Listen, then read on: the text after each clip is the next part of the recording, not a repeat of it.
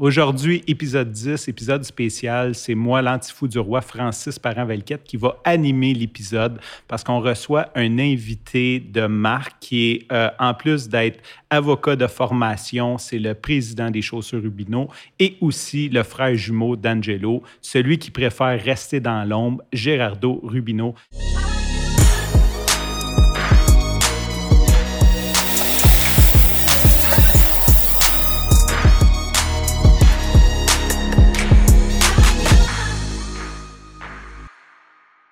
Gérardo, premièrement, merci d'avoir accepté l'invitation à joindre au podcast. Moi, j'ai rien accepté. On m'a dit de m'asseoir ici. J'ai rien à faire à voir. fait qu'au cas où que tu ne connaisses pas le concept de l'épisode, Gérardo, on est au bureau chef des chaussures Rubino. Euh, on a une très belle machine à café et à chaque fois qu'il y avait des fournisseurs qui venaient, Angelo offrait un café et il n'y avait pas de lait.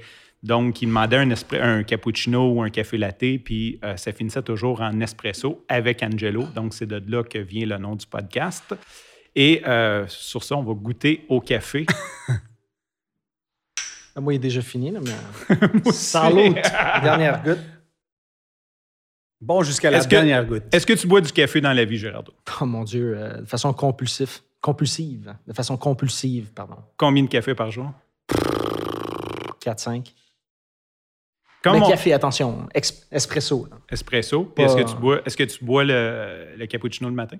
Non, non, non. J'aime ça euh, tout le temps, la même formule. J'aime ça garder les choses simples.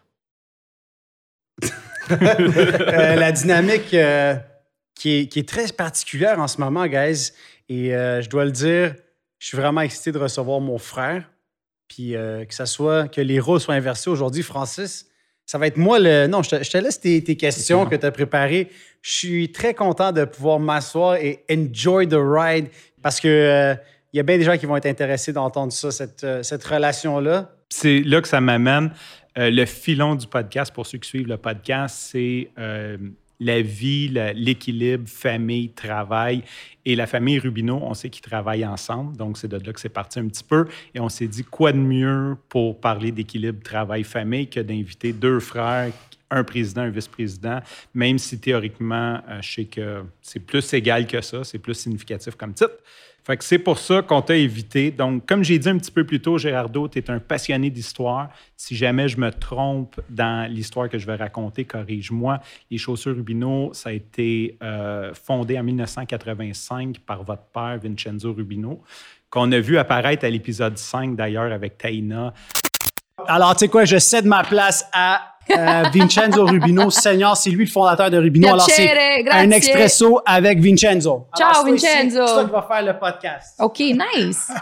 o, o facciamo in italiano. Euh, vous avez maintenant 29 magasins physiques mhm. et une boutique en ligne. Ça n'a jamais cessé de croître depuis 85. Vous êtes deux frères jumeaux. Les deux, vous avez étudié en droit.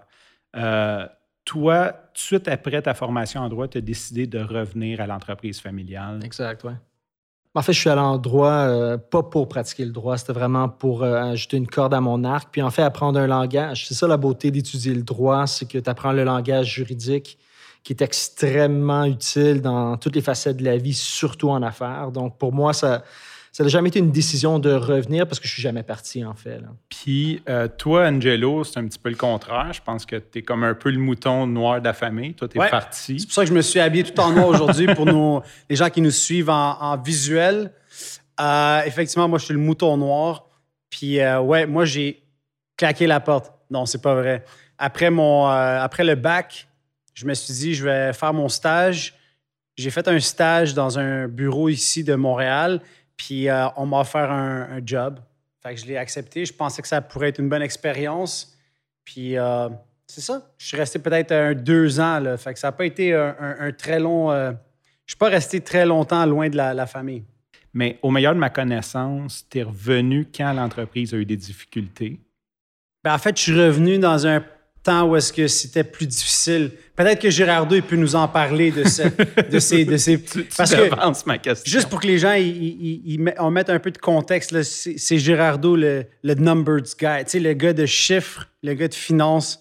Moi, je suis clairement un zéro dans, dans ce domaine-là.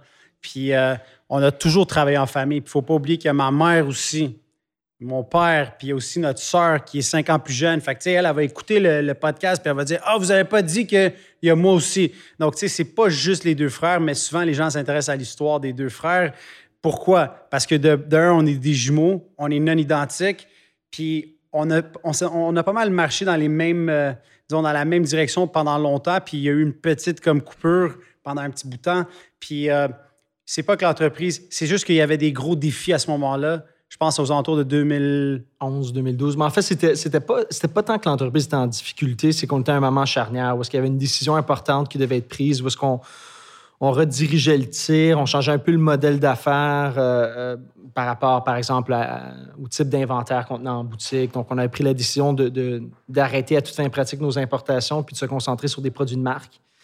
Euh, donc, c'était effectivement en 2011, puis c'est à ce moment-là qu'Angelo est, est retourné dans l'entreprise. Mais c'était, c'était, c'est ça, c'était pas nécessairement parce que l'entreprise était en difficulté. Au contraire, je pense qu'on débutait notre ascension, euh, notre ascension là, des, des dix dernières années, en fait. là. Puis à quoi ça ressemblait 2011 en termes, sais, les employés, nombre de magasins? euh, Au milieu de ma connaissance, on devait être à peu près la moitié. euh, on avait peut-être une quinzaine de magasins. Euh, donc, euh, on- dans les dix dernières années, on a doublé notre, notre nombre de magasins, doublé notre chiffre d'affaires, peut-être même un peu plus. On a doublé évidemment nos effectifs, euh, donc au niveau des ressources humaines.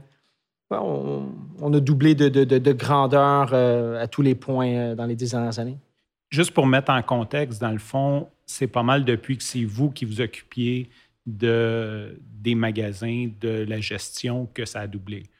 Oui, on, peut, le regarder comme ça. C'est sûr et certain que mon père, c'était à l'époque un one-man show. Euh, quand, moi, Angelo, on est rentré dans l'entreprise, on, lui a enlevé une certaine partie de ses responsabilités, puis on était deux, puis quand même, on travaillait sept jours semaine. Donc, disons que mon père, c'est clair qu'il avait construit des fondations extrêmement solides. Euh, mon père, c'est un homme euh, d'honneur, c'est un homme qui avait une réputation euh, qui était impeccable. C'était quelqu'un qui nous a vraiment inculqué des choses euh, extrêmement fortes en termes de d'éthique de travail, en termes de- de- d'honneur, de, de, de fierté. On- je le répète souvent, mais c'est vrai, c'est notre nom qui est sur la bâtisse. C'est notre marque. Donc, je peux, je peux peut-être faire un- une parenthèse par rapport à ça. Au début de la crise, en, en mars 2020, pour, pour, pour nous, pour moi, ça a été des moments extrêmement difficiles parce que pour moi, de, de- de- de- l'option de la protection de la faillite, c'était, euh, à éviter à tout prix, par respect pour mon père, par respect pour notre famille, par respect aussi beaucoup pour nos fournisseurs et nos employés. Pour nous, c'était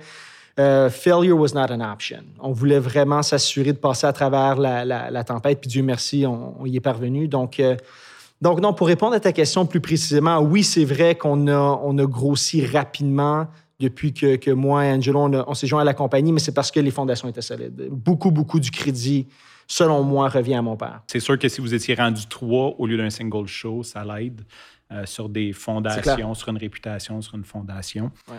Euh, dans une conférence que j'ai écoutée d'Angelo, il disait qu'à un certain moment, vos comptables vous ont comme conseillé de juste fermer. Non, ils ne sont pas conseillés de fermer, mais c'est clair qu'on n'avait pas nécessairement les bons comptables. Tu sais, je me plais tout le temps à, à- à dire, si tu attends après ton comptable pour te diriger en affaires, tu ne vas pas aller loin. Un comptable, c'est des gens, non, mais c'est des gens de chiffres, c'est des gens qui peuvent te donner des bonnes indications, te faire comprendre un peu les benchmarks du marché, mais ils n'ont pas de vision d'affaires. Ils ne comprennent pas ta business comme toi, tu peux la comprendre. Puis je pense que ce qu'Angelo disait, qui moi m'avait marqué beaucoup, c'est qu'à l'époque, notre comptable, c'était quelqu'un qui n'avait pas du tout la vision, qui comprenait pas ce qu'on faisait. Puis tu sais, les chiffres, d'une certaine façon, lui donnaient raison. On travaillait très fort, puis en bout de ligne, la, la- la- la compensation ou, ou les résultats n'étaient pas nécessairement à la hauteur de nos aspirations, mais nous, on, on comprenait qu'on était en train de construire justement les fameuses fondations pour ensuite vraiment grossir puis leverager de façon exponentielle. Lui, clairement, ne le comprenait pas, puis c'est pour ça que c'est plus notre comptable. Ouais. Le, le changement est assez spectaculaire. Mhm. On passe d'une d'une compagnie qui c'était vraiment, euh, comme on pourrait euh, qualifier de mom and pop shop, peut-être où est-ce que ta grand-mère aurait été acheter des chaussures. C'était des affaires d'importation, donc c'était des choses de- du private label, comme on appelle. Il n'y avait pas de grandes marques ou très peu. Puis là, je pense qu'on est rendu une destination de marque. Mhm. On est rendu parmi les grands joueurs dans les chaussures de marque au Québec. Euh, on est plus. On est, on est rendu considéré comme un joueur important et sérieux, surtout par nos fournisseurs qui nous appuient dans tous nos projets. Nos concepts de magasins sont complètement différents. C'est beaucoup plus convivial, c'est ouvert. On a changé nos politiques. On, a, un commerce en ligne qui, qui roule extrêmement bien, puis on donne un service aux gens ici là, Mhm. qui est excellent. On, offre la livraison rapide, c'est gratuit. Le retour, il est gratuit sur rubinochoose.com. Quand il y a 10 ans, on n'était même pas, euh, Mais même pas en ligne. si je peux me permettre, euh, pour répondre à ta question tout simplement, we gave people what they wanted. Tu sais, qu'est-ce qu'on qu'est-ce qu'on a changé il y a 10 ans? On a changé absolument tout. On, tu sais, je me rappelle quand justement on était à l'Université de Montréal en droit, moi, Penjo, puis qu'on étudiait, parce qu'on Que toi, évidemment. t'étudiais. Parce que moi, je, euh, parenthèse, toute ma famille, là, ça, c'est vraiment vrai. Puis là, ma mère avait écouté ça, mon père. Sont convaincus que c'est mon frère qui a, qui a écrit même mes examens parce qu'il était comme Angelo, dans le fond, c'était la bouée. Tu sais, c'était Gerardo, c'était ma bouée de sauvetage parce que c'était lui le the brain. Tu sais, moi, j'étais le gars, the people's person, which is still the case, c'est encore le cas aujourd'hui. Mon frère, il aime pas ça. Là, Là, on l'a mis dans la situation la plus inconfortable qui peut être. Mais à que- tous les points de vue. Tu, viens, tu viens de m'ouvrir la porte, puis je vais la défoncer parce que j'ai peut-être pas écrit tes Parce que examens. je trouve qu'il était Non, trop sérieux, là. Je t'ai peut-être pas écrit tes examens. Sauf que je me rappelle avoir déjà écrit un, un, un- un de tes. tes- tes- c'est quoi, le, peu importe, un de tes, euh, tes travaux. euh. Puis le, le pire, c'est que j'étais en train de lui dicter ce qu'il devait écrire. Puis à un certain point, je réalise qu'il n'est pas en train de taper. Puis je vais voir, puis tu étais en train de mater une fille sur Facebook. Genre, Exact. C'est ça J'avais mes bonnes priorités. Moi, j'avais compris que dans la vie, là, Francis, si tu veux gagner, qu'est-ce qu'il faut que tu fasses? Il faut que tu t'entoures de gens qui aiment ça gagner. Fait que moi, je me suis collé sur mon frère. Parce que j'avais compris que lui, c'était plus facile. De façon académique, je parle. Tu sais, c'est un gars qui aime lire, euh, qui, il peut, euh, comment on dit, absorber quelque chose, il peut le lire, puis il l'a- compris, puis il s'est absorbé. C'est comme, moi, ça me prend plus de temps. Alors, tu sais, je me collais sur mon frère pour étudier, puis c'est vrai qu'il m'a aidé. Ça aurait été pas mal plus difficile de passer à travers Université de Montréal, le bac en droit, puis par la suite, l'école qui est euh, le barreau du Québec, puis l'examen qui est extrêmement difficile. Fait que j'avoue que ça aurait été extrêmement difficile de le faire seul. Tu sais, quand, quand tu as quelqu'un sur qui tu peux compter, puis que tu peux faire confiance à 100% parce que tu sais que c'est ton frère, puis tout ce qu'il veut pour toi, c'est c'est Ouais, le puis, paradoxalement, je, je vais, je vais dire la même chose. Pour moi, c'est sûr, ça a simplifié mon parcours parce que d'expliquer les choses à quelqu'un, ça te permet de vraiment les assimiler encore plus. Ben moi, c'est ça que je dis. Pendant que tu m'enseignes la matière, ben tu, toi, tu l'as appris aussi. Fait que tu devrais me remercier. En fait, je dois la maîtriser mieux. Parce que pour essayer d'expliquer ça à quelqu'un comme toi, Je sais. Non, mais c'est exactement ça. Fait que un va pas sans l'autre. Tu comprends? Puis les deux, Non, mais- on mais- pourrait pas être plus. Dans le fond, là, ce que je veux que les gens comprennent, c'est qu'on est complémentaires parce qu'on pouvait pas, on pouvait pas être plus différents. Tu sais, c'est pour ça que souvent les gens ils nous voyaient comme headbutt. euh, souvent, les gens ils ont l'impression que tu es en chicane. Mais non, c'est parce que moi, là, je vais, je vais avoir l'idée blanc, lui, complètement noir. On a- Il n'y a pas de zone grise en nous. C'est comme, c'est ça ou ça. Puis après ça, ben, on, arrive à, on arrive à trouver des solutions, mais c'est ça que ça prend, right? Ça prend cette dynamique-là, puis de ne pas avoir peur de, de donner ses idées. Puis je pense que les deux, on a une valeur qu'on a eue de notre père, c'est la passion dans tout ce qu'on fait. Autant en amour que dans le travail, que dans peu importe ce qu'on fait. We're passionate. Puis on aime ça gagner. Puis c'est même pas à propos de l'argent. en fait, ça n'a jamais été à propos de l'argent. Jamais, jamais, jamais. C'était euh, le fait de, de- de- de construire, de développer, de, de- de- de travailler. En fait, c'est l'éthique de travail. Euh, Quand tu, quand tu cours pas après l'argent, elle finit par arriver. Eh bien, ouais, c'est un drôle d'animal. C'est comme un chat. Tu cours après, il se pousse. Tu t'assois, il C'est vient te comme, voir. c'est comme ton ombre, tu sais. Faut pas que tu la pourchasses. C'est moi- ça l'école, l'école, l'histoire de l'école, c'est ça. Fait que, ouais, c'est vrai, euh, sans Gerardo, il n'y aurait pas eu d'Angelo. Maintenant que c'est su, j'aimerais rebondir sur ce que tu as dit. C'est simple, une chose. On a We gave people what they wanted. Mhm. Comment on fait pour savoir qu'est-ce qu'ils veulent? Ou comment vous, avez fait? Moi, j'ai une façon de le faire. Puis c'est, tellement simple quand tu y penses. Il faut se mettre à la place de ton client, à la place du consommateur. Puis quand, quand tu, tu fais un exercice d'introspection honnête, puis tu essaies vraiment d'être objectif, puis, d'être, puis tu te regardes dans le miroir, tu les vois, les problématiques. Puis tu comprends. Puis aussi, tu sais, c'est le fait qu'à l'époque, durant nos études, on travaillait à temps partiel, on était dans les boutiques le week-end, euh, peu importe, durant, durant les, les- les- les fêtes et tout. Donc, on le voyait, on avait le contact directement avec le consommateur, on était très proche de nos opérations, puis on comprenait que au final, les gens voulaient des produits de marque à des prix, donc la meilleure valeur pour leur argent, puis aussi dans un environnement qui était démocratique. Ce que j'entends par démocratique, c'est sais, pas de vente à pression. Les gens veulent pouvoir rentrer. en plus, nous, on a la beauté d'avoir un concept qui, est ouvert, qui est un, self-serve. Donc, les gens veulent rentrer, pouvoir magasiner à leur rythme, essayer les chaussures, puis pas sentir que tu essaies de leur, fourrer des, des, des, paires à travers la gorge. C'est mm-hmm. Juste simplement de. C'est ça, d'être dans un environnement honnête, complètement euh, démocratique. Euh, je vais en profiter parce qu'on a parlé de l'ascension des 15 dernières années, des 30 à un certain point, vous avez décidé de vous diversifier. Je veux parler du holding Rubino, évidemment, euh, d'aller vers l'immobilier. Mm-hmm.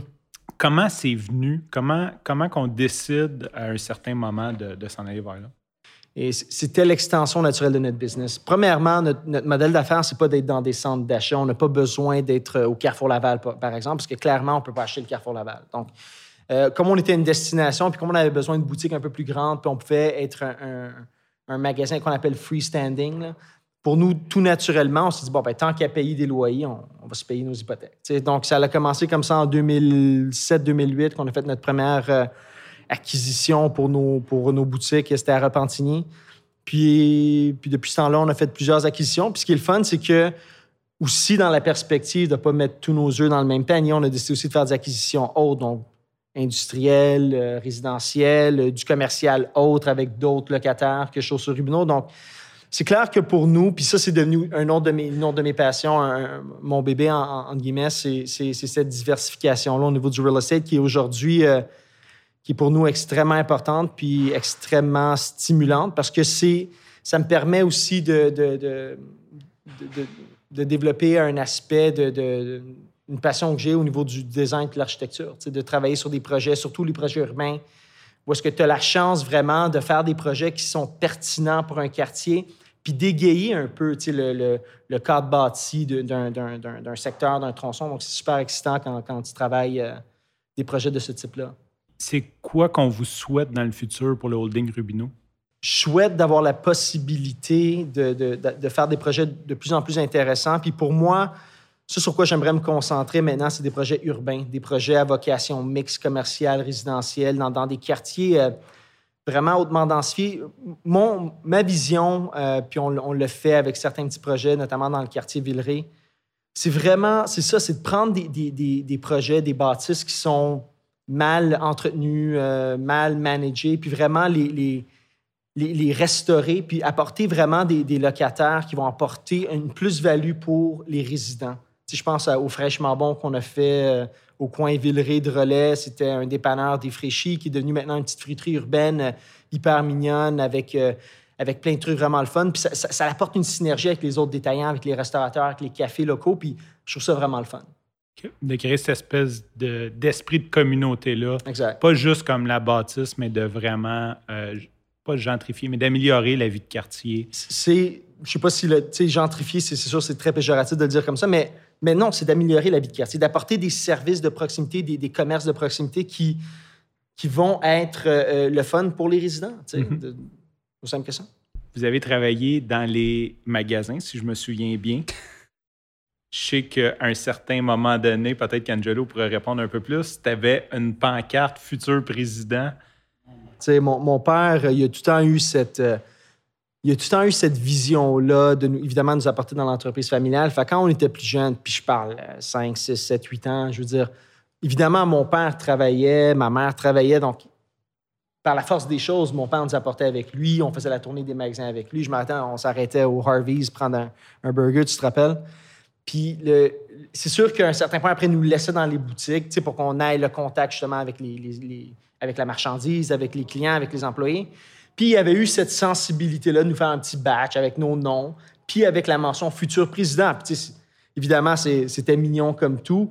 Puis nous, ça, nous donnait beaucoup de, fierté en tant que, que de petits culs qui, euh, qui se promènent. Mais une chose qu'il avait faite en parallèle, c'était de nous donner aussi un balai ou une mop, puis dire si un jour vous voulez diriger cette entreprise-là, vous allez commencer au bas de l'échelle. Donc, tu sais, je pense que ça, ça parle beaucoup un peu du, caractère puis du, du type d'éthique que mon père a.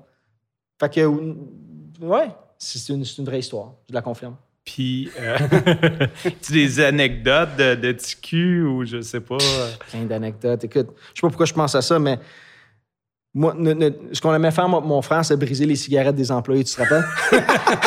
Parce que d'ailleurs, dans les années 80, euh, fin, euh, fin 80, début 90, ça fumait encore dans les magasins, puis il y avait comme ces genres de, de, de cendriers sur pied. Là. Exact. Fait que là, les employés, au- autant que les clients, là, pouvaient se fumer une cigarette Donc, nous, en ça nous magasinant des chaussures. right? Fait qu'évidemment, on était des, on était des petits, on était, on était des petits tannants, puis on, on- on cassait les cigarettes des employés. Fait qu'on en a mangé des claques euh, de notre part. Ah puis- ouais, on en a fait des mauvais coups dans les magasins. Là. Je peux te le confirmer que c'était, c'était spécial. C'était comme notre playground. Parce que, tu sais, euh, mon, mon père, là, le- il nous amenait, exemple, dans le magasin le plus loin possible de notre maison. Comme ça, ma mère ne pouvait pas venir comme nous chercher du- durant le jour. Fait que là, je me rappelle une journée, il m'amène à Ville-la-Salle.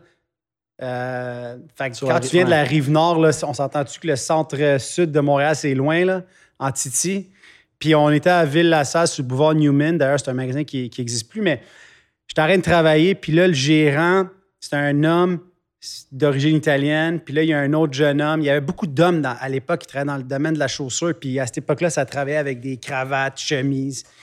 Puis euh, il arrêtait pas de se faire des, des clins d'œil. Puis tu sais, il riait, tu sais, il me tirait la pipe, comme on dit en bon québécois. Puis moi, là, j'étais énervé, puis j'avais cette fierté. Fait que là, j'ai j'ai dit à qui tu fais un clin d'œil? Toute cette histoire-là est vraie, le Francis. Ah oui, pas. Fait que là, il dit Je fais un clin d'œil aux filles qui passent. Fait que là, j'ai dit Hey, euh, je vais le dire à ta femme que tu fais des clins d'œil aux femmes à 7-8 ans. Là. Fait que là, il dit Appelle-la. Fait me donne son numéro. Fait que moi, je, prends le téléphone du magasin. À l'époque, il n'y a pas de cellulaire. Là. Je fais le numéro, puis là, euh, il n'y a pas de réponse, mais euh, je laisse un message.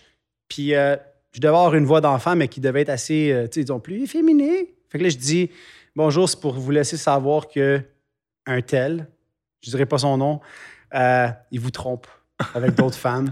Puis euh, je suis vraiment désolé. Puis là, je raccroche. Puis euh, le gérant, il part à rire. Lui, là, c'est bien le fun. Puis, tu sais, comme lui, il prend ça à la légère. Le lendemain matin, quand il vient, parce que lui, il venait me chercher, exemple, à Saint-Léonard, qui était notre maison mère, puis il m'amenait avec lui euh, la journée de travailler. Puis là, je travaillais pour vrai, là. Fait qu'il vient me chercher, mais là, sa chemise, puis sa cravate, la cravate est, est lousse, la chemise est sortie de son pantalon, il est comme En fait, en fait, il s'est pas changé. Puis euh, il y a la, la barbe qui est pas. Puis à l'époque, c'était la barbe à tous les matins. Là, c'était comme. Puis là, je suis comme, qu'est-ce qui se passe? Là, il dit, c'est parce que ma femme, a- quand je suis arrivé à la maison, le souper était pas prête. J'ai dormi sur le sofa, puis là, elle est en tabarouette, puis euh, s'il te plaît, tu peux-tu la rappeler? Euh, tu sais, comme, je suis comme, ah, il était vraiment là. Puis moi, j'avais plus peur des conséquences que ça pourrait causer que mon père qui allait être en tabarouette. Ça pour, que- dire, ça pour dire qu'on n'était pas un cadeau, non. On n'était pas, des- pas des cadeaux. Mais euh, l'histoire s'est bien terminée. On va jouer un petit jeu. Secret de famille. Secret de famille. Yes, Hmm. sir. Mise en contexte, vous travaillez, euh, puis Angelo c'est- le dit, je voulais évidemment pas oublier les autres membres de la famille. Vous avez votre père, votre mère, votre soeur, vos oncles, je crois, des cousins. Toute la famille travaille ici, en fait. Nos conjointes respectives. Vos conjointes respectives. C'est ça que les gens, faut qu'ils- les gens doivent savoir. Nous, on dit qu'on est une entreprise familiale, mais c'est vraiment familial. Puis les gens qui sont à l'extérieur de la famille, ben, il y en a qui sont là depuis le jour 1. Fait que ça fait plus de 30 ans qu'ils sont là. Fait que c'est une vraie grande famille. Fait qu'on va vous poser des questions courtes, puis je veux chacun votre réponse. En instantané, là. Ouais, le À plus- tour de rôle À tour de temps? rôle. À tour de rôle, ça va être la même question. fait qu'on pose la même question. Fait qu'on va commencer par. euh, on commence par Angelo. Quelle est la plus belle qualité de ton frère? Sa discipline. Son charisme. Qu'est-ce qui t'énerve le plus chez ton frère? Sa discipline. Son charisme. Quel est le plus bel avantage de travailler en famille? Il y en a pas. non, c'est pas vrai. On peut, on peut se dire les vraies affaires, puis on. Tu sais, il n'y a, pas besoin de retenir son jupon. Tu sais, pas besoin de. Tu, peux être franc, tu peux être honnête, des fois tu peux être sec, tu peux être même peut-être un peu trop sec, mais non, non, tu, dis les vraies affaires. Moi, je pense que le, plus gros avantage, c'est quand tu avec ta famille, tu peux euh, te faire confiance à 100 Il n'y a, pas, euh, y a pas de crainte. Il n'y a pas. euh, de- des fois, quand tu es avec des associés qui sont euh, peut-être. Tu Tu sais, tu peux, avoir, tu peux avoir des gens qui vont prendre avantage des situations. Nous, il y a comme cette confiance qui est. euh, qui est- il y a- il y a- On a a tous le même intérêt, dans le fond. Il n'y a, y a pas de- il y a personne qui a un agenda caché, secret. Il n'y a pas une game politique. Tu sais, C'est vraiment. c'est Tout est, tout est 100% transparent. là. ta famille, elle comprend ce que tu vis. Ta famille est là pour toi. euh, Donc, autant au travail que dans le personnel. C'est les seuls que, qui vont toujours être là. No matter what. La chose la plus chiante de travailler en famille. Exactement ça. C'est qu'il n'y a pas de filtre. Ça peut être extrêmement dur parce que. Mais Donc, assez direct, je pense. Ouais. Les gens ils peuvent en témoigner sûrement ici. Mais euh, moi, je pense que la, la- c'est que tu ne déconnectes pas vraiment. Tu fais pas la part des choses. Ça aussi, quand on- parce que nous, on a une résidence familiale dans les Laurentides où est-ce qu'on se retrouve aussi le week-end. Fait que tu décroches jamais de, du travail. Puis des fois, il y a des bonnes idées aussi, là, parce que nous, autant quand on est à Mont-Tremblant, qu'on est à Montréal, qu'on est en- à- à- au plateau, quand on se retrouve, le sujet de conversation, c'est pas euh, les Canadiens ou je sais pas quoi, là, c'est c'est les affaires. c'est les affaires. Puis là, on a un projet, puis là, on a une idée, puis euh, il y a toujours quelque chose de nouveau ou quelque chose, quelque chose qui s'en vient. Donc, euh, Puis, tu sais, c'est super le fun parce que clairement, on est passionné et on adore ça. C'est le fun quand les choses vont bien. Mais quand il y a des problèmes, disons que ça devient lourd parce que, tu sais, des fois, tu voudrais juste déconnecter pour pas entendre parler, puis tu roules tout le temps les mêmes problèmes. Fait que euh, c'est ça qui devient un peu euh, pesant à la longue. Puis ton frère est plus comme maman ou comme papa? Je pense que Gérardo, il est plus comme mon père. Mon, père, dans le sens que euh, mon père, c'est quelqu'un qui. qui euh, faut, faut apprendre à le connaître. Il a de l'air d'être plus froid, plus réservé. euh, mais quand tu le connais, ça va être la personne la plus cool dans un party. Tu, vois ce que je veux dire? Tandis que ma mère, elle, c'était la personne qui travaillait dans le magasin, que tout le monde connaissait, qui était plus people's person. Moi, je suis d'accord. Clairement, mon frère a plus de ressemblance au niveau du caractère avec ma mère. Facilité avec les gens, charisme. Parce que moi, je suis plus, je dirais, comme mon père. Des gens un peu plus, euh, je sais pas, sur. euh, plus- Réservé. Réservé, plus, tu sais, la- Prétentieux. Ben, c'est sûr- qu'il y a un élément, je te dirais, de, de prétentieux. Il y a un élément euh, de fierté, peut-être des fois un peu mal placé, qui peut, qui peut euh, sembler de l'arrogance des fois. C'est clair que, sais, comme mon père, on est des gens très fiers, puis des fois, ça prend pas grand-chose, tu sais, pour nous, euh, pour nous faire basculer justement dans l'arrogance ou dans, dans la, peu importe, là, euh, la prétention, mais effectivement, je ressemble plus à mon père. C'est une thérapie. Eh oui, une thérapie. Francis Une thérapie. Aujourd'hui, là, je savais pas que je rentrais dans une émission spéciale, puis c'était une thérapie avec toi, Francis. On C'est dirait que je viens de parler avec mon psychologue. Ça va Euh, faire euh, charge à l'heure. Fait que vous Ben, écoute, euh, chèque. au prix que je te paye pour le podcast, ça coûte plus cher qu'un. Je vous confirme. Oui, non, mais c'est, les résultats que- sont meilleurs. J'aimerais juste confirmer comme laisser faire les psys, faire un podcast à tous les semaines, c'est quelque chose de Merci, très, Francis. très thérapeutique. Donc, une chose qu'on peut pas deviner sur ton frère, Gérardo. Ah mon Dieu. Euh, toi, commence. Il faut que je pense. Une chose que les, que les gens pourraient pas deviner sur mon frère, euh, c'est un lover boy. C'est un romantique. Tu sais, mon frère, là, il est avec sa femme Liliane depuis, euh, je sais pas moi, 26 ans. ça, ça combien de temps? 13 ans, 14 ans? Depuis 2008, ouais, 13 ans. Ça fait 13 ans, puis c'est quelqu'un de très romantique. Il y a des petites attentions. Euh, encore, ils s'écrivent des lettres. Tu sais, c'est noble. C'est pas pour euh, l'humilier que je dis ça, mais c'est un gars romantique. Tu sais, il y a des choses à apprendre. Lui, euh, il a compris. Si tu prends pas soin de ta femme, il y en a un autre qui va le faire à ta place. Donc, si je comprends bien la question, une chose qu'on ne pourrait pas savoir d'Angelo Ouais, qui est qu'on vrai- peut pas deviner. Mon Dieu. Euh, I'm like an open book. On sait tout. Tout le monde sait tout. c'est vrai, c'est vrai que Angelo est très, euh, vraiment sans filtre. Euh, honnêtement, je sais pas. Quelqu'un de très sensible C'est vrai. à tous les niveaux. Angelo a une mauvaise tolérance à la douleur. Moi, moi, j'ai- Tu vois, mon frère, parce qu'il a fait deux combats de boxe, puis il est zéro en deux. Alors, Gérardo, c'était un passionné de boxe. Puis moi, j'étais comme, pourquoi j'ai une belle face, j'irais me faire taper sa gueule? Ça, c'était ma théorie, right? Lui, c'était pour le thrill. Il a dit, non, moi, euh, je veux, il y avait quelque chose à prouver, peut-être en- envers lui-même. Puis je l'ai vu dans ses combats, c'était comme des genres de galas amateurs. Puis là, il s'est fait tapocher. Puis là, on voulait lancer la serviette. Puis dans sa tête, c'est moi qui est intolérant à la douleur. Puis j'ai dit, accept the challenge. On fait un fight. Puis euh, on, Oh on, boy. on vendra. On air. OK? Alors, je, So, je vous annonce qu'on se lance un challenge. on, on va collecter des fonds, on remettra les profits, tous les, tous les profits, les bénéfices de, de cet événement-là. On fait un gala de boxe, style à la YouTube Boxer, puis on, on fait un combat, on va voir qui, qui peut tolérer ou intolérant. Parce que juste rappeler à tout le monde qui sont nos auditeurs et qui nous écoutent, il y a sûrement des fournisseurs qui vont écouter euh, ce podcast, il y a sûrement des amis, il y a sûrement aussi des clients, puis on vous remercie de votre support parce que euh, sans vous, ça, ça, ça n'existerait pas. Puis moi, c'est ça qui, qui, qui, qui me touche. Nous, nous, on est as real as it gets. What you see is what you get. Autant dans nos affaires. Tu sais, comme moi, je suis fier parce que ma famille, ils n'ont jamais euh, dû fourrer personne pour arriver où est-ce qu'ils sont aujourd'hui. Ça peut avoir l'air cru de cette façon-là. Puis on se dit les vraies choses. Tu comprends? Puis c'est vrai qu'on est, que moi, je suis quelqu'un de sensible et tout ça. Mais let me prove you wrong. Let me prove you I can handle it. I can handle the heat.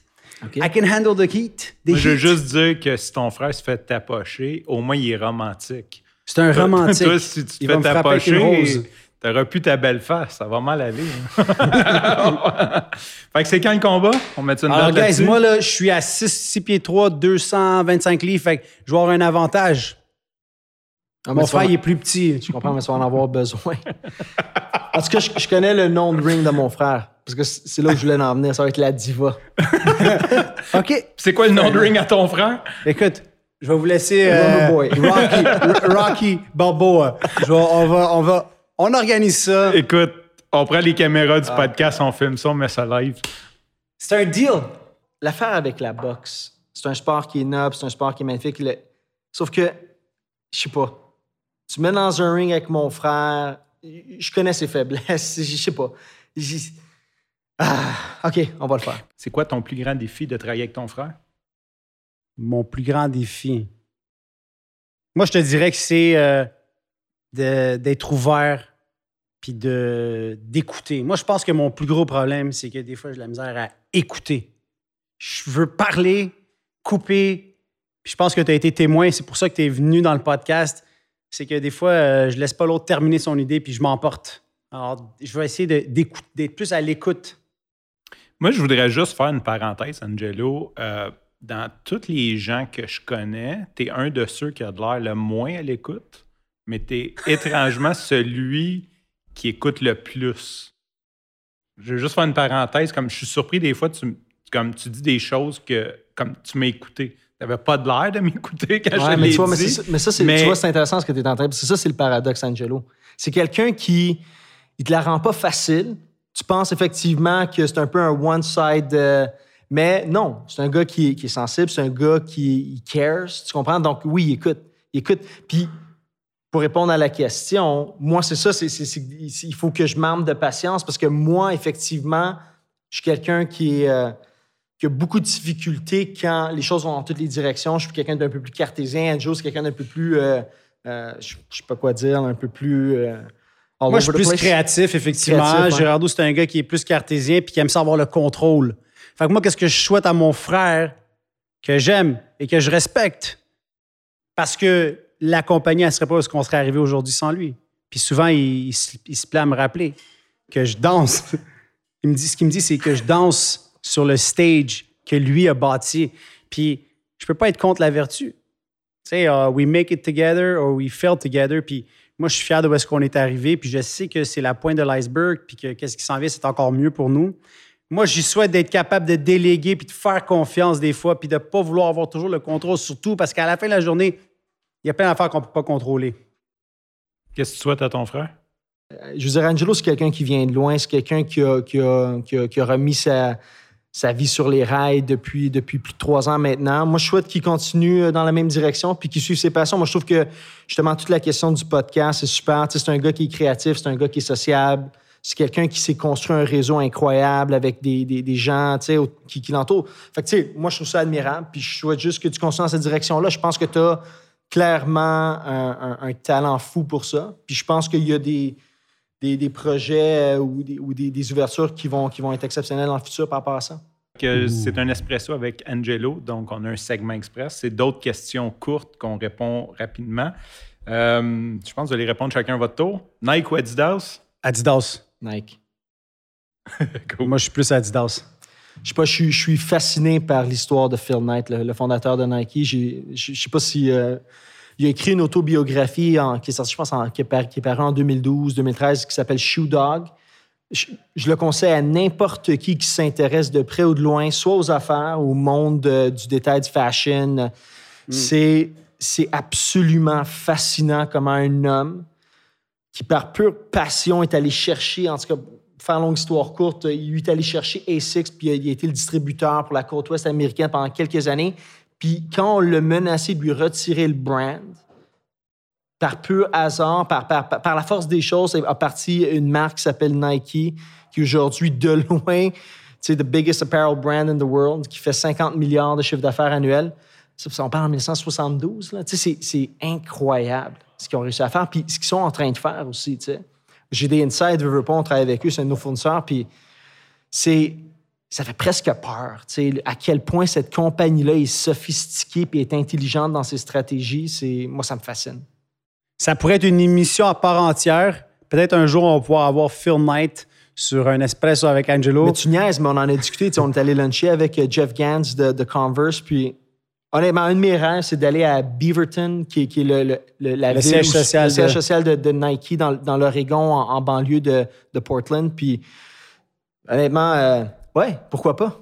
C'est Apparemment, une Phil Knight, invitation. Le gars, Jeffrey Grant, il nous a dit qu'il y a comme une cafétéria énorme, puis que Phil Knight il attend en file comme tout le monde pour aller chercher son lunch. La seule chose. Puis il y a une table Exact. réservée. Hey, I listen, man. I- tu viens de dire que j'écoute. Il y a une table dans la cafétéria. Phil Knight, c'est lui le fondateur de Nike. Il y a une table. Ça, c'est la table Phil Knight. Fait que, Mais il mange avec là. tout le monde là, sur le plancher des vaches. Ça, c'est cool. Tu sais, quand tu peux ouais. rester euh, down to earth. Moi, c'est le but du podcast, c'est de rester proche des gens. Puis je voulais parler de mon histoire, l'histoire de ma famille, pour dire on n'est pas mieux que d'autres. Peut-être aujourd'hui, on a connu un certain succès en affaires, mais on est comme tous les autres. Puis de continuer à s'impliquer socialement. Puis euh, sur ton affaire de, Shoe Dog, on va mettre le lien du, euh, du livre, mais Gérardo, c'est un grand lecteur. Puis sa femme aussi. Je pense qu'il lise un livre par semaine. Non, non, mais je veux dire, Une histoire de fou, là. Compare-moi même pas à Liliane. Liliane, c'en est euh, maladif. là. Liliane lit un livre aux deux, trois jours. Euh, c'est. c'est Alors moi, j'en lis un par année, genre, mais je vais m'y mettre. Brand favori avec qui travailler? Oh. C'est qui ton brand Shit. favori? T'sais, Honnêtement, moi, moi, j'ai des reps favoris. Avec qui on a développé des liens d'amitié. Des, je pense à un Stéphane Frisco de Skechers qui, que je considère comme un, comme un chum. euh, brand. Toutes les brands que j'ach- que j'achète, je les aime. Parce que pour Mon moi, c'est frère, des- tu vois, c'est un bon politicien. hein? non, mais ce que je veux dire, c'est que si- si- s'il y a une marque, je je suis celui qui fait les achats dans- chez Chaussures Rubino pour que les gens sachent, puis je, je le fais avec beaucoup d'amour et de passion. Puis quand j'achète une marque, pour moi, la chose qui est primordiale, c'est que la marque soit iconique, puis soit vraie, puis soit vraiment. Le, terme est juste, désolé pour l'anglicisme, mais tu relevant. Tu une marque qui veut dire quelque chose, puis qui a vraiment un, ADN, puis quelque chose qui lui est propre. Tu je pense, mettons, à, à Birkenstock, qui en ce moment, c'est la folie furieuse. Tu Birkenstock, c'est- la plus vieille marque au monde, des années 10 1600 ou 1700. Puis, je veux dire, la silhouette, la semelle, tu sais, en, en- en liège de Birkenstock, c'est eux qui l'ont inventé. là. Ça a été copié par euh, 101 marques, mais c'est- relevant. Je pense à Blundstone, tu sais, je pense à Doc Martin, la, la fameuse botte euh, paramilitaire anglaise. Je pense à Converse, tu sais. Le premier sneaker. Tu sais, je, viens- de faire mes commandes. Justement, aujourd'hui, je travaille sur mes commandes de Converse, pour- sur nos commandes de Converse pour, euh, pour euh, l'été, printemps 2022. Puis, sais, ça, c'est un brand qui est le fun à travailler parce qu'il y a un aspect hautement euh, créatif, hautement euh, artistique dans le brand. Tu sais, je pense au, print, aux couleurs, euh, les histoires qu'ils font. Puis, by the way, Converse appartient à, Nike. Donc, ouais, j'ai comme, j'ai comme une, admiration vraiment par rapport à, Nike puis ses, entités. Pour ma part, Francis, même si tu as l'air beaucoup moins intéressé à ma réponse, moi, je vais dire, euh, moi, je m'implique aussi avec le Gala Rubino. Puis quand je fais un événement, il y a des gens qui sont nos fournisseurs, qui sont des brands, puis sont toujours là, puis sont les premiers à répondre à l'appel. Fait que je pense qu'il y a des brands internationaux, mais il ne faut pas oublier aussi les brands locales comme Kamik, la famille Cook. C'est des gens exceptionnels, euh, sont toujours disponibles. Fait que je leur donne un gros shout-out. Merci. Euh, Clarks. C'est un autre gros brand chez Rubino. Puis aussitôt qu'on leur envoie quelque chose, on a une demande, euh, ils sont toujours là. On fait un événement bénéfice. Ils m'ont déjà dit qu'ils allaient être là. Adidas, Puma. Ouais, Puma aussi. Tu sais, Puma. Puis le, le groupe Adidas, c'était Adidas Reebok. Reebok vient d'être vendu. Ça, c'est un autre fait intéressant. Euh, Puma avec euh, Mark Edwards.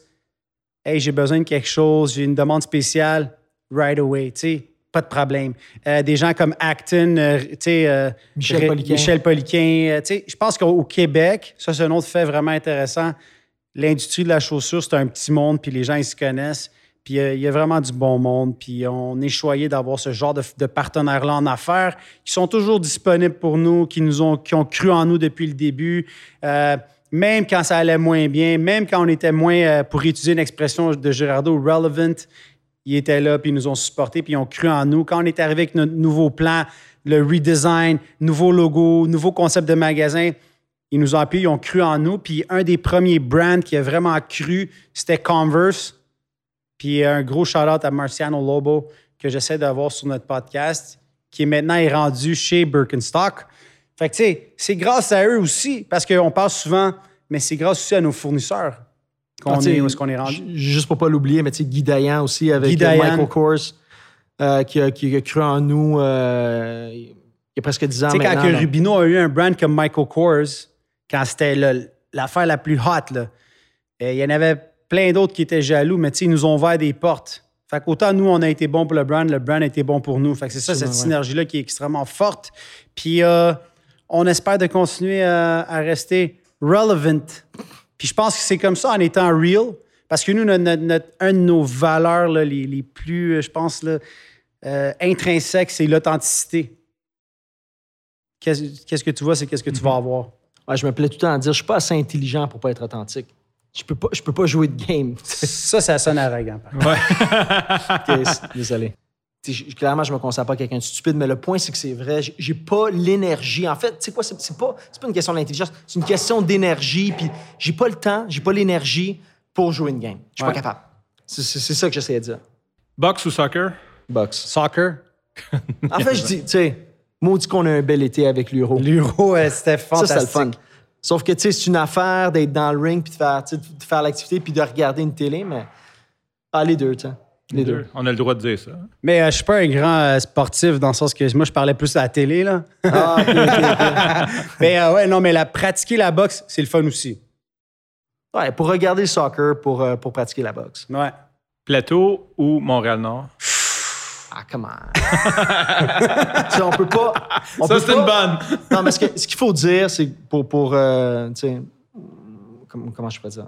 Pour que nos, nos, nos, nos auditeurs le sachent, mon, mon père, quand il a émigré de l'Italie, euh, il est venu à Montréal-Nord. C'est ici que sa sœur et son beau-frère se trouvaient, puis son frère aussi. Donc, mon, frère, mon, mon, mon père, pardon, a, a- a- a immigré vraiment et est venu s'établir à Montréal-Nord. Donc, nous, on est né à Montréal-Nord, puis à, peu importe à l'âge de 13 mois, on a, on déménagé euh, avec mes parents, évidemment, pas juste nous, là, mais sur la rive nord. mais le point, c'est que oui, c'est vrai que Montréal-Nord, Saint-Léonard, c'est un petit peu notre, c'est notre cours, c'est là qu'on, est né, c'est là qu'on a nos, nos- notre siège social, c'est là qu'on est.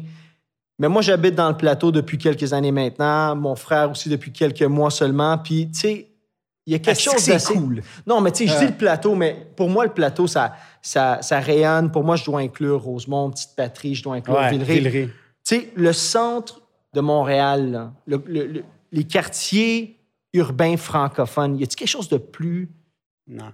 Le fun que, de vivre dans ces quartiers-là? En tout cas, moi, moi je tripe. Le côté, le, côté le, le- dynamisme, la proximité des commerces, le côté européen, euh, les parcs, euh, la, vie culturelle, la proximité des restaurants, des cafés. Pour moi, je considère le plateau, puis, puis encore une fois, les, quartiers environnants comme étant le centre culturel du Canada. C'est, c'est tellement le fun de savoir que ma ruelle, ben ma ruelle, la ruelle euh, adjacente à ma maison dans laquelle ma petite fille joue, c'est là que Michel Tremblay jouait il y a euh, 60 ans. tu sais. Pour moi, il y a, ou 70 ans, pour moi, il y a quelque chose de, d'éminemment relevant ou d'éminemment beau de, de, de savoir. Tu sais, quand on va courir le matin puis qu'on a Ouais. des discussions justement par rapport à l'histoire, par rapport au cadre bâti, par rapport à, à certains landmarks sur le territoire, je ne veux pas dénigrer Montréal-Nord, mais on s'entend qu'il n'y a pas la même profondeur ou la même, la même importance historique. Quoique, tu sais, c'est ça ma réponse. Plateau. Je pense que c'était assez élaboré comme Oui, réponse. Hein? Euh, le plateau qui est, dans le fond, moi, quand je suis arrivé là-bas, j'étais arrivé de reculons.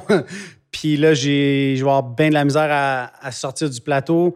Puis un des quartiers favoris, sûrement dans le plateau, c'est le Myland, euh, la rue Saint-Viateur. Euh, autant des petites places comme Yanni Falafel que je conseille. Euh, j'adore ça, de pouvoir marcher avec ma, ma blonde. euh, sais, tout est, à distance de marche. Euh, c'est sûr qu'à Montréal-Nord, il faut que tu aies une voiture. Par contre, il y a des secrets bien gardés, comme le parc Aimé-Léonard qui est en train d'être complètement rénové, qui est sur le bord de la, rivière des Prairies. Il y a comme toute une piste cyclable. C'est le boulevard Gouin. Il y a des super beaux quartiers de Montréal-Nord. C'est là que mon grand-père il a habité toute sa vie. Ma mère est, là-bas.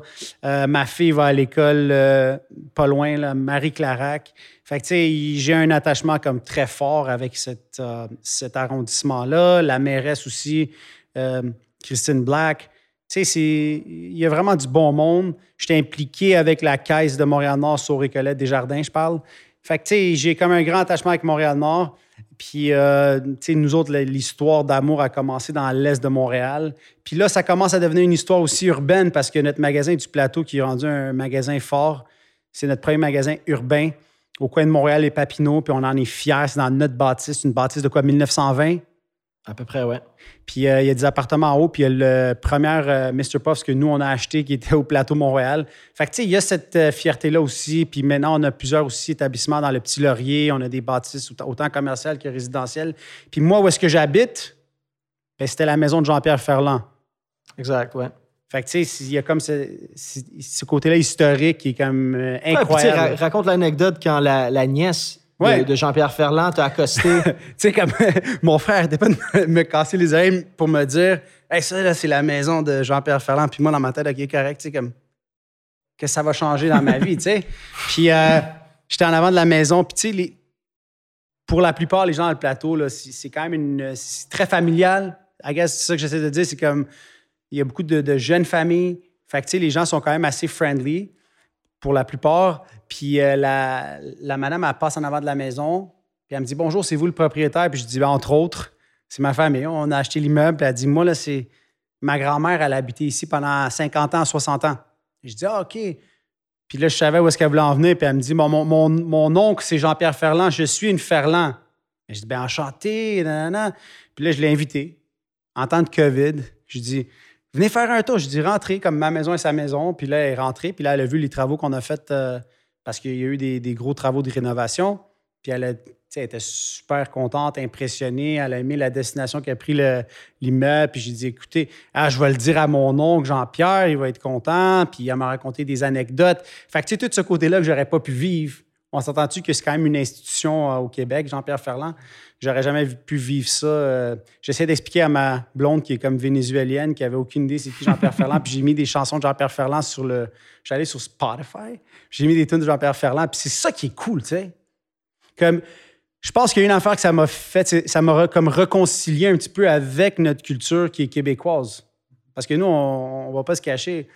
Peut-être que nos origines sont italiennes, mais sais, les gens ils disent tes racines sont en Italie. Moi, mes racines sont ici. C'est ici que j'ai fondé une famille. C'est ici qu'on a fondé une business. Fait qu'à la fin, je suis québécois. Mais euh, mes origines sont italiennes, puis on est fiers aussi de ça. Mais là, de- ça m'a comme rapproché un petit peu, on dirait, de... Puis là, je me suis fait des amis aussi dans l'arène politique ou des ex-politiciens qui, qui... Fait que là, on a souvent des conversations à ce sujet-là, puis c'est ça qui est le fun. On devrait être fiers parce que, espèce que, tu sais, c'est très euh, sécuritaire comme quartier, on s'entend comme c'est... euh, euh, on n'a rien envie à aucune autre grande ville, je trouve. Puis c'est encore quand même abordable, même si les gens parlent de l'augmentation du coût de la vie et le, le coût des logements, on ne peut pas se plaindre. À côté de bien d'autres villes canadiennes, Exact. on est encore, on est encore dans, places abordables. En parlant de racines italiennes, Campania ou Sardinia? Oh. Je connais pas la Sardaigne. La campagne, c'est- notre patelin. C'est de là que vient, vient autant ma mère puis mon père. Puis, genre, on passait quoi, un été sur deux euh, Ouais. dans le village de mon père, puis on allait dans le village. La campagne, le bordel. On foutait le bordel dans le village, après ça, on partait. Puis il y avait des gens qui nous chas- chassaient avec des fourches. puis c'est- pas imagé, c'est vrai. On a déjà. euh, parce On que, tu sais, on arrive là-bas ouais. avec toute notre euh, exubérance. Puis euh, ça plaisait pas à certaines personnes. Ouais, mais on t'a. Puis finalement, ben, on était des jeunes, right? T'es petit cul, ouais. Finalement, ces gens-là, c'est devenu comme nos meilleurs amis, mais euh, c'est un petit village dans la campagne. Mais moi, qu'est-ce que je préfère de la campagne? C'est tout qu'est-ce qu'on appelle la costière amalfitaine, la côte amalfitaine. Donc, définitivement, la campagne et puis la côte amalfitaine. la, la campagne, pour les gens qui sachent, la, la- la capitale de la campagne, c'est Naples, qui est le bastion de. C'est là que, C'est là que la pizza a été inventée. euh, la, mozzarella dit C'est là que le café il est le meilleur, là, espresso. Donc, tu sais, pour, pour, pour quelqu'un comme moi qui est un foodie, d'a- d'aller là-bas, puis de. de- tu sais, si, si je peux juste faire un commentaire, c'est par rapport à, à l'aspect de l'importance de nos origines italiennes. La première fois qu'on est allé en Italie, si tu te rappelles, c'est en 1995, on avait 9 ans. Puis, je, me rappelle juste le sentiment quand j'ai. Quand, un sentiment instantané de me sentir chez nous, tu sais, de, un bien-être. Puis c'était, c'était l'environnement, c'était l'odeur, c'était, la terre, c'était le soleil, c'était la chaleur. Il y avait quelque chose de presque magique, un peu, un peu bizarre, tu sais. Donc, euh, non, non, autant que je suis très fier d'être québécois, puis euh, je, suis, je me gonfle d'orgueil, euh, justement, d'habiter dans le plateau, puis de- d'aller voir, euh, tu sais, d'aller à la licorne, voir des pièces de théâtre, puis de profiter de la gastronomie québécoise, puis de parler, puis de lire des œuvres québécoises, autant que je suis fier aussi de, de nos origines italiennes, puis, puis de, de cette terre-là qui est tellement riche. Crypto? Est-ce Oh, qu'elle a yeah. fait. Parce que Angelo, Ben, il aime ouais, ça demander à tout le monde. Mais t'as des que- insights ou quoi? Mon, mon, mon ami Carl Frisco, qui est le fils de Stéphane Frisco, le distributeur de Skechers, est un grand fan de crypto-monnaie, puis il est en train de m'éduquer, donc m'a m'a apporté euh, deux ou trois livres que, que je suis en train de lire. Donc, je suis en train de m'éduquer. Je suis pas... euh, J'ai pas encore pris une décision, mais, mais force est de constater que, que après... euh, je, suis- presque venu à bout d'un ouvrage. ouais, je peux concevoir que la crypto-monnaie, c'est quelque chose du futur ou même du présent. Donc, euh, je peux comprendre pourquoi c'est- c'est c'est important de le considérer. Donc, euh, est-ce que je suis crypto? Je suis en train de le devenir? Ce- Ceci, ceci n'est pas. Comment on dit? Tu sais, quand on fait un disclaimer, là. Le Euh, département légal des chaussures Rubino vous avise Alors, que. on vous dit pas que c'est euh, la chose à faire de tout investir en crypto. Cependant, je pense que si on est une personne intelligente et avertie, puis il faut être diversifié. Puis dans un contexte économique comme on vit en ce moment, où est-ce que tout est pas mal cher, autant l'immobilier que acheter carrément des titres en bourse, tu sais, c'est- quand même assez cher. Je pense qu'il faut être diversifié, il faut être intelligent. Fait que ça en prend un petit peu de Ouais, crypto. mais être intelligent, c'est quoi? C'est vous aussi s'éduquer. Donc, prenez le temps de, de comprendre ce que vous. Essayez de comprendre le système, puis, puis de voir la logique, puis le fondement même de la naissance de, de- de- de- de ce- de cet outil-là. Puis si la conclusion est que, effectivement, dans, dans le monde présent et le monde futur, c'est quelque chose qui va être, qui va être une plus-value, donc l'investissement, selon moi, vaut la peine. Puis je dirais de s'intéresser aussi à la technologie derrière qui est le blockchain. Exact. Moi, ce selon moi, que, ce que j'ai proposé, c'est de partir notre propre coin. Ouais, le, Le- Rubino Coin. le Ruby Coin. Ruby, Rubino, en italien, c'est la pierre précieuse, le rubis. Carrément. Un Rubino, si tu googles Rubino, c'est la pierre précieuse, rubis en italien. Fait qu'on parle le Ruby Coin. S'il y a des intéressés, hit me up, Angelo, à, euh, à commercial, rubinoshoes.com. Life Moto. Cheap is expensive. Cheap is I expensive. love this one. Mon frère, il me dit souvent plein d'affaires de même qui m'énervent profondément. Tu sais, des fois, il me dit cheap is expensive. Là, il essaie de m'expliquer que pourquoi ça vaut plus la peine de payer le prix puis d'aller vers tel euh, choix ou bien in the grand scheme of things. Tu sais, comme je parle d'un problème puis il me dit, mais dans in the grand scheme of things, c'est comme pas, c'est pas, c'est Non, pas important. S'il y a un motto qui a tout le temps guidé ma vie, selon moi, c'est keep it simple, sois efficace. Puis au final, la fameuse règle du 80-20, là, tu sais, 20 de tes actions apportent 80 des résultats, j'y crois profondément. Si, si tu veux tout faire, tu, tu vas rien faire. C'est de vraiment te concentrer sur, sur des choses qui te passionnent, puis d'y aller à fond, puis c'est ça. Donc, tu sais, puis par rapport à l'aspect de, tu sais, cheap is expensive, euh, ce, que, ce que ça sous-tend au final, c'est tu peux pas faire les choses à moitié. Tu peux pas essayer de couper les coins ronds puis de de pas tu sais de, tu sais, de cheap out à, à tous les niveaux, autant au sens figuré que, que c'est c'est ça. C'est un peu ça mes, mes motos. Toi? Tu sens, moi, Ben moi oui. euh, mon frère, il va, il, va, il va le savoir, c'est sûr. Perception is projection. Ouais. Ce, que, ce que tu perçois, ben, souvent, c'est ce que tu, tu remets dans, dans l'univers. Puis euh, j'essaie de. j'ai- un cadre dans mon bureau qui s'écrit Perception is projection. Puis tu attires ce que tu, tu dégages. Selon moi, c'est ça que ça veut dire. euh. fait que si, euh, si tu t'entoures de gens qui aiment ça gagner puis qui sont. euh, qui, qui ont un je sais pas, qui font des bons choix de vie, ben ça se peut que ça avoir une influence positive dans ta vie. Fait que j'essaie d'avoir des gens euh, comme ça autour de moi. Fait que je pense de bien s'entourer. Le livre que tu as le plus donné ou que tu conseillerais le plus au monde? J'ai parlé beaucoup, beaucoup de Shoe Dog euh, dernièrement, mais euh, s'il y a un auteur que j'adore d'un point de vue, on va dire plus, euh, tu sais, type ouvrage vraiment SL, on parle pas de fiction, c'est l'auteur euh, Malcolm Gladwell. Je pense que je t'en avais glissé un mot lors d'une de nos courses. C'est un, c'est un Canadien qui, euh, qui, est, basé à, New York. Lui, c'est un, un écrivain qui écrit des essais hyper intéressants, de Tipping Point, euh, David euh, versus Goliath. Puis lui, il part tout le temps d'une prémisse. euh, euh, qui revisite puis qui, pousse à fond. Puis il- y a plein de trucs que j'ai lus dans ses ouvrages qui ont été hyper intéressants. Si je peux prendre un exemple, c'est c'est le fait, par exemple, il parlait des événements durant la Seconde Guerre mondiale, des bombardements de Londres en 1940 par, l'Allemagne nazie. Les autorités anglaises à l'époque avaient absolument peur que les gens partent en panique puis que ça devienne un foutoir total, donc euh, que, que- que ça devienne l'anarchie pure. Puis ce qu'ils ont découvert, c'est que suite à une nuit de bombardement, au contraire, les gens faisaient preuve d'une résilience exceptionnelle.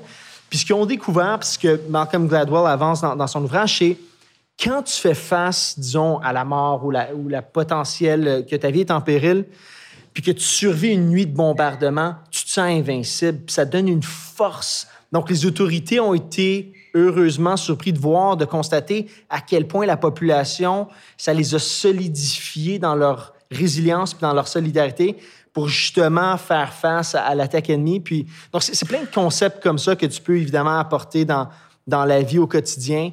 Euh, donc, ouais, je conseille de lire les ouvrages de Malcolm Gladwell. Euh, moi, euh, le, livre que je conseillerais, qui est, je pense, un best-seller international, puis je l'ai acheté parce que le titre m'avait comme frappé. C'était un livre, le titre en anglais, c'était The Subtle Art of Not Giving a F. Puis en français, c'est L'art subtil de, je pense, de s'en foutre, Mark Manson. Puis j'avais aimé la perspective que les gens souvent euh, vivent dans la peur puis la crainte de problèmes qui vont survenir dans le futur. Puis euh, souvent, ben, ils vivent comme en retrait, puis ils ont peur de faire certaines choses parce qu'ils se disent, euh, tu pour avoir un problème, quand la réalité, c'est tu vas avoir des problèmes puis des obstacles dans ta vie, fait que c'est juste de les accepter.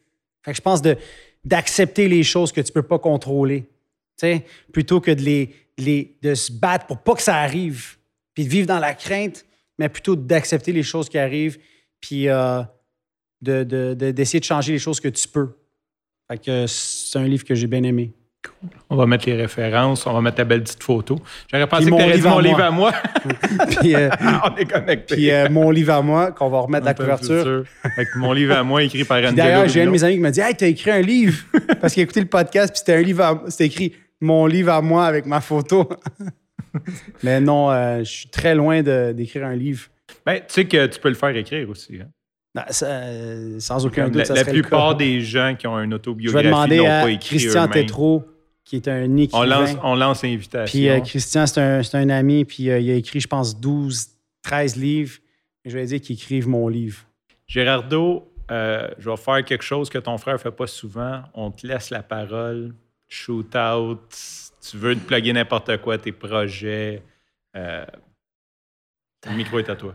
Wow, tu me mets sur la sellette. Euh, ben, je voulais vous remercier, messieurs, pour l'invitation. Ça a été extrêmement agréable. Euh, euh, continuez d'écouter Angelo. Faites le job. Mes projets, euh, c'est les projets euh, d'affaires avec autant Chaussures Rubino, Real Estate, on en a parlé, euh, Fraîchement Bon avec François Carl, euh, Épicerie Urbaine. Mr. Puff avec les boys, euh, and so on and so forth. Fait que, euh, yeah. Ben écoute, pour cette émission spéciale, euh, c'était l'épisode 10 d'un Espresso avec Angelo. Tu m'avais toujours dit que ça prend une dizaine d'épisodes Avant de voir la magie. avant de commencer à avoir une certaine magie qui s'opère. Euh, Il y a beaucoup de monde qui me parle de- du podcast. Puis euh, des fois, si ça peut inspirer une personne ou une autre. Je pense que j'ai aimé l'expérience. Puis j'espère de pouvoir continuer pendant longtemps avec toi à produire des podcasts. Dans le fond, qu'est-ce qu'on fait si on se gâte à tous les jours? Ça nous a permis de rencontrer plein de personnes.